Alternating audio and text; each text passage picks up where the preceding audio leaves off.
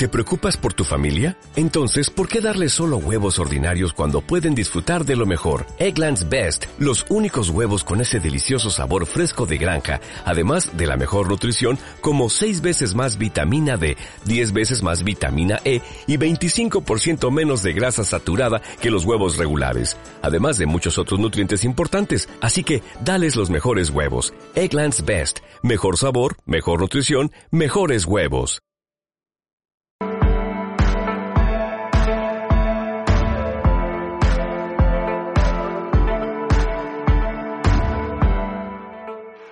Hoy vivimos en un mundo que está cambiando aceleradamente y eso nos exige tener una nueva mentalidad. Las viejas estructuras jerárquicas y de trabajo repetitivo ya no funcionan.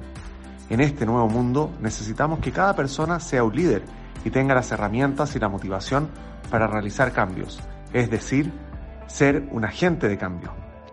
Bienvenidos a Organizaciones Innovadoras. Soy Ronnie Maglis, director de Conecta Más FIS y anfitrión en este ciclo de conversaciones con emprendedores sociales de Ashoka sobre cómo cultivar y fomentar la innovación.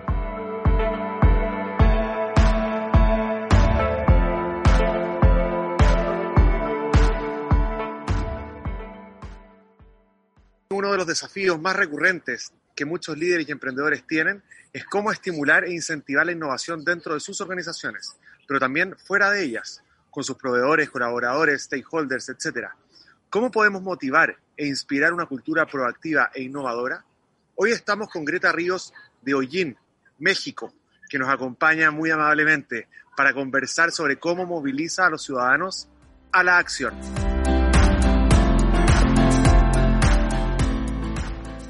Bienvenida Greta, gracias por estar aquí hoy con nosotros. Nos gustaría que nos contaras un poco sobre Hollín eh, ¿cuál es el problema que tratan de resolver? Claro, bueno, pues antes que nada, muchísimas gracias eh, por la invitación. Ronnie, qué gusto estar aquí el día de hoy contigo y con el público. Eh, Olin es una organización de la sociedad civil mexicana. Olin es una voz náhuatl que significa movimiento. Es como, como un movimiento de tierra o de agua o de viento. Entonces, eh, nos parece que que, es muy ad hoc para lo que nosotros hacemos. Y Olin trabaja en México por un México con Estado de Derecho. Esto significa que queremos un México en donde la ley se cumpla y esto lo hacemos eh, a través de dos grandes estrategias. La primera es eh, tener instituciones democráticas más sólidas, o sea, trabajamos sí con el gobierno y con los representantes populares para que hagan mejor su trabajo, pero nuestro segundo camino es una ciudadanía empoderada, ¿no? Ciudadanos que puedan transformar su realidad en el día a día y este esta segunda rama pues la verdad es que pareciera muy sencilla pero creo que es la más compleja este dentro de lo que hacemos y hoy me gustaría platicarles un poco sobre esta parte de ciudadanía empoderada. Me gustaría ahí Greta preguntarte una, una siguiente pregunta ¿por qué piensas que los ciudadanos no son tan participativos? ¿Es por falta de confianza? Es que, o que sus acciones puedan llegar a hacer una diferencia o porque literalmente no saben cómo desarrollarlo o cómo hacerlo?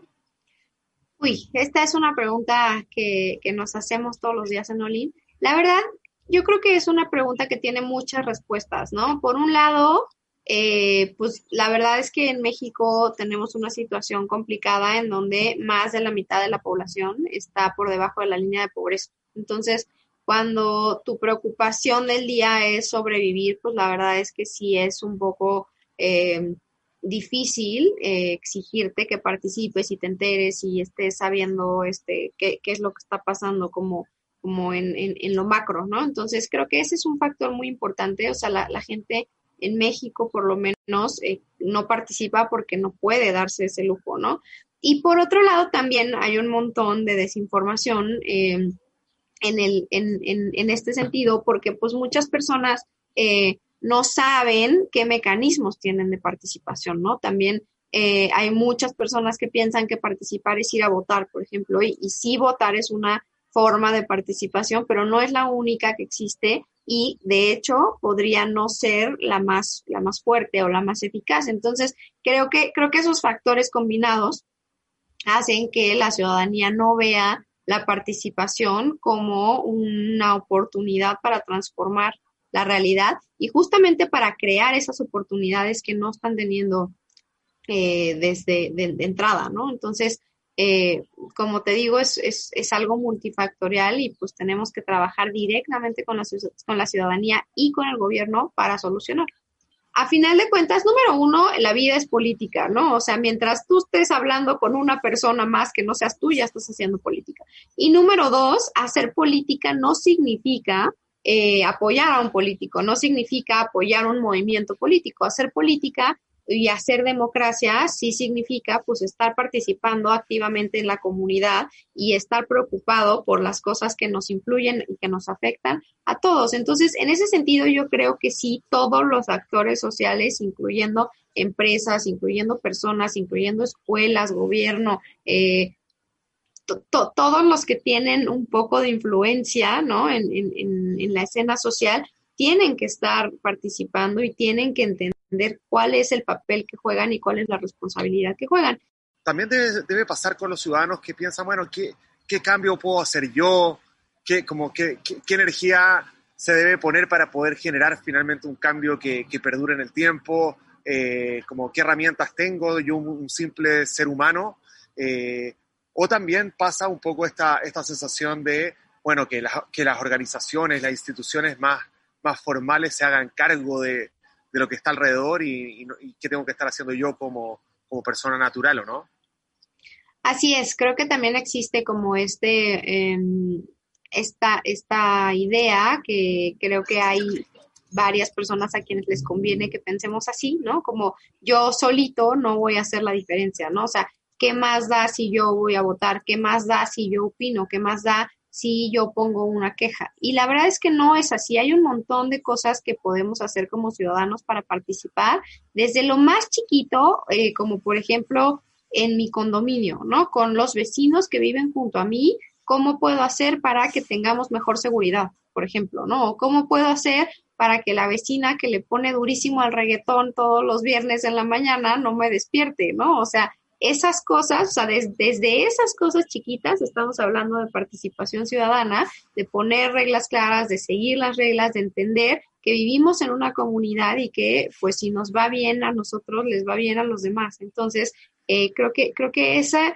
ese cambio de mentalidad podría, podría ser el gran inicio y de ahí, pues, ya irte hasta como la, la yo, yo le, le, digo como la epítome de la participación, que es pues, ser un funcionario público, porque a final de cuentas las personas que trabajan en el gobierno son ciudadanos como nosotros, ¿no? Son personas que lo están viendo ya sea como, como una forma de cambiar las cosas o como una oportunidad laboral o las dos, ¿no? Y, y no, no necesariamente tienen que estar peleadas. Entonces, eh, creo que es, es un tema de, de darnos cuenta del poder que tenemos como ciudadanos de transformar desde lo más chiquito hasta lo macro. Y la verdad es que una vez que nos damos cuenta de eso, somos imparables, pero sí hay, sí hay un, pues un paso que tenemos que dar, ¿no? Que es de verdad creernos eh, capaces de transformar la realidad. Excelente, Greta. Hermosas palabras. Te hago una pregunta. ¿Qué han aprendido en estos últimos años en, en All In? ¿Cuáles han sido las estrategias más exitosas que han tenido para, despertar esta conciencia cívica y la acción? Pues hemos aprendido muchísimas cosas. La verdad es que eh, esta organización empezó siendo una organización exclusiva sobre juventud y en el camino nos dimos cuenta que justamente pues el problema no era solo los jóvenes, ¿no? O sea, muchas de las situaciones que viven los jóvenes en México y en el mundo las comparten con otros grupos etarios y eh, nos dimos cuenta entonces que eh, el camino no era, no era centrarnos solamente en jóvenes, sino en participación ciudadana. Y algo que nos ha funcionado mucho es eh, una figura aquí en Ciudad de México que se llama presupuesto participativo, que es una cosa que si yo te la platico, o sea, si tú no lo conoces y te lo cuento, me vas a pensar que te estoy diciendo una mentira, ¿no? O sea, ¿cómo es posible?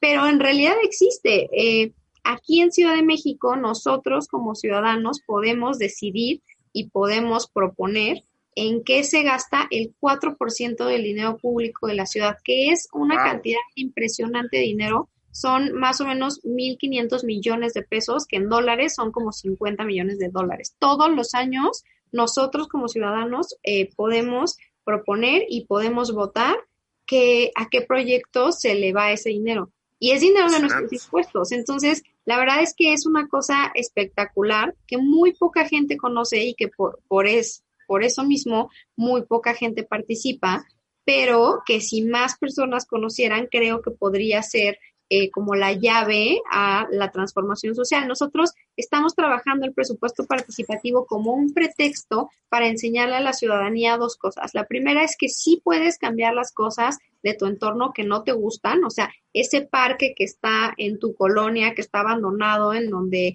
hay delincuencia, sí se puede volver un centro comunitario bonito donde las mamás y los bebés puedan ir a este, pasarla bien, ¿no? Y la segunda cosa es que la forma de transformar esa realidad es a través del diálogo, a través de la democracia y a través de la participación. Y entonces nosotros a través de eh, capacitaciones, pues le enseñamos a la ciudadanía desde que existe el presupuesto participativo, qué tipo de proyectos pueden meter, cómo es el calendario, cómo se construyen los proyectos, cómo hacer una campaña con sus vecinos, eh, cómo implementarlos, etcétera. Y eh, lo que queremos hacer es que los vecinos se enamoren de la democracia y entonces se vuelvan mucho más activos, no solamente en temas de presupuesto participativo, sino que esta es como la puertita que les abre el panorama a todo lo demás que pueden hacer.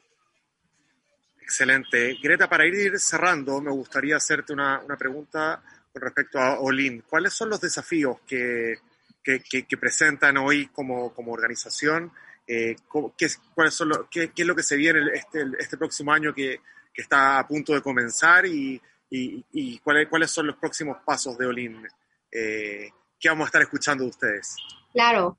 Uy, bueno, esta es una pregunta eh, que está muy en boga ahorita en la organización. Justo estamos, venimos saliendo de nuestro proceso de planeación anual y la verdad es que nos, nos moríamos de risa cuando abrimos la planeación anual del año pasado, o sea, la que hicimos para este año, porque definitivamente nada nos salió, ¿no? O sea, nada de lo que estaba ahí escrito lo logramos. Sin embargo, logramos un montón de otras cosas que ni siquiera nos habíamos imaginado. Entonces, también creo que eh, este año fue muy refrescante en ese sentido. Eh, de decir, bueno, pues a lo mejor ni, ni es tan necesario planear así como tan eh, tan, con, con, con, un nivel de detalle tan grande porque al final la vida te termina sorprendiendo, ¿no? Pero bueno, eh, considerando como el nuevo, los nuevos paradigmas y las nuevas cosas que vienen, pues nosotros seguimos trabajando sobre el tema de participación ciudadana y democracia. Creemos que es un tema que debe permear en todos los aspectos de la vida. Nos dimos cuenta, como te decía, que bueno, pues es, es una es una labor compartida y que no necesariamente tiene solo que ver con, hacer política y con, la vida política, sino, por ejemplo, con la construcción de comunidad y ciudadanía desde dentro de los espacios laborales. Entonces vamos a estar impulsando varias iniciativas que tengan que ver con el rol que juega la iniciativa privada en la construcción de ciudadanía en México y en, y en el mundo.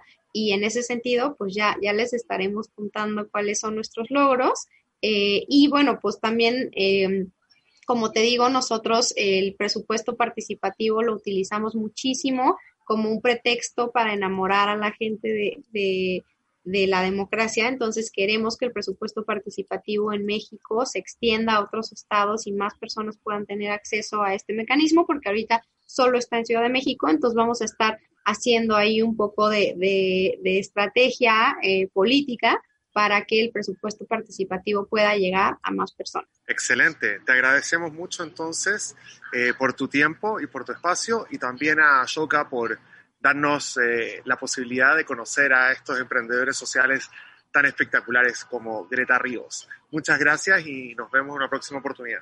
Muchas gracias por la invitación, Ronnie, y que sea una gran jornada.